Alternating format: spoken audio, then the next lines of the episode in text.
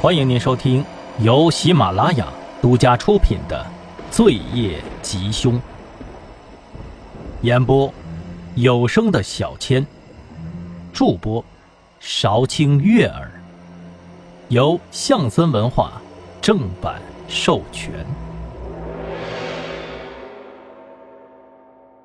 第九章，汪旭东这话一出口。除了知道底细的李明耀以外，其他人都十分的惊讶。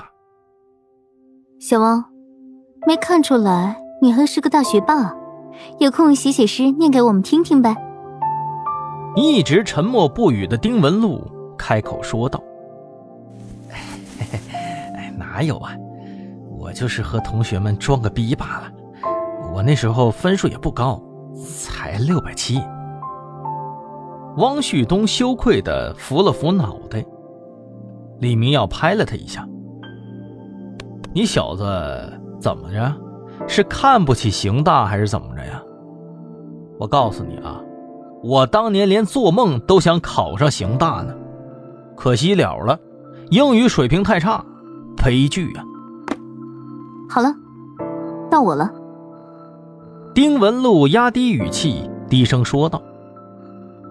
易兴这才有机会好好的观察一下这位女法医，相貌里面有七分的英气，还有三分的妩媚，身段姣好，小臂曲线非常鲜明，看样子是专门练过的，语速平稳，也符合法医的风格。虽然易兴和刑侦局的关系不浅，但是这个陌生的女法医，他还是第一次见，应该是才调过来的。我叫丁文璐，大家应该都知道了。我是从首都法定鉴定中心调过来的法医，是来顶替刑侦局王建中老法医的位置。初来乍到，这还是在滨海碰到的第一个案子，请多关照。丁文璐的自我介绍完全符合易兴刚才对他的心理侧写，简洁明了，不带丝毫的感情色彩。就算是最后的那个“请多关照”，都是在疏远距离。好了啊，咱们都自我介绍完了，现在能回到正题上了吧？李明耀看向了易星，期待着他对死亡威胁信的推理分析。好，这次易星并没有卖关子，开口说道：“赵思思的案子其实非常的简单，大家都被那些传到网络上的信息啊给蒙蔽了。”或者说，是被震慑住了。一兴说着，向张浩示意，后者心领神会的将台上的白板打开，放出了当时被凶手传到网络上的短暂视频。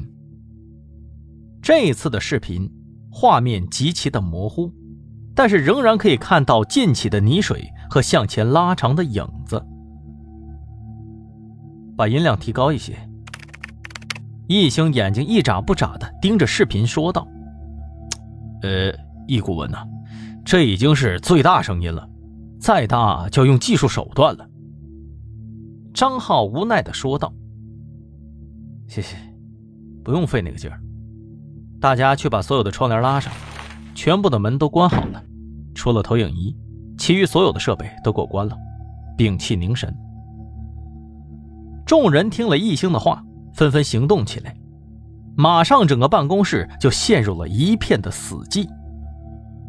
为了营造氛围，汪旭东甚至自作主张的把灯也给关了。蓝莹莹的光幕投到了办公室中心的白板上，那段视频已经播放到了尾声。就在进度条准备跳转到下一个视频的时候，一道简洁而且冰冷的声音。落入了每个人的耳中。特别调查小组成立的第三天，李明耀带着两车的刑警和汪旭东一起来到了滨海市地下皇帝酒吧，找到了一名叫做张雨婷的女人，把她带了回来。刑侦局审讯室内。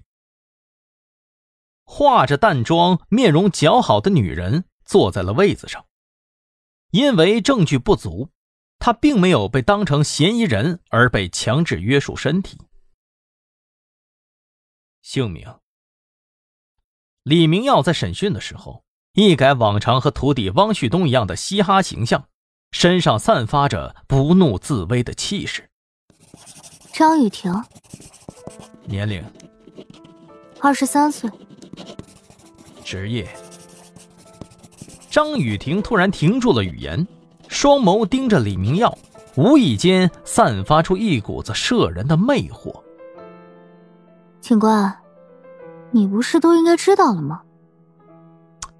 笑话，我们知道个屁呀！是知道你是公主啊，还是酒托啊？请不要耍我们公职人员！汪旭东大声叫着：“张小姐，请你正面回答我的问题，不要浪费彼此的时间。”李明耀按住突然跳脚的汪旭东。沉声严肃的问道：“我是地下皇帝酒吧的舞女，兼职歌手。那你和构建集团董事长之子赵思思有什么关系？”李明耀盯住张雨婷，沉声问道：“我和他，应该算是大众口中的炮友关系吧？”张雨婷可能也是觉得这种关系有些见不得人，低下了头。康少每个星期都会过来看我，然后点我上去唱歌，还会打赏很多的小费。出于交换，我必须和他去外面过夜。张雨婷语气低沉，隐隐之中带着一丝啜泣。你们不知道，我从小父母亲就离世了，我还有个十五岁的弟弟。张小姐，请你不要激动。李明耀镇定的继续着流程。你是在什么时候，在什么地方认识的赵思思？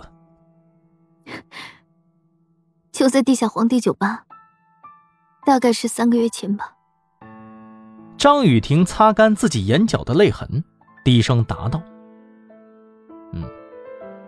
那你和赵思思除了在床上的事情以外，还会有其他的交流吗？比如说？”他会和你说自己得罪过什么人吗？或者向你显摆炫耀自己的财富吗？亲爱的听众朋友们，本集播讲完毕，感谢您的收听。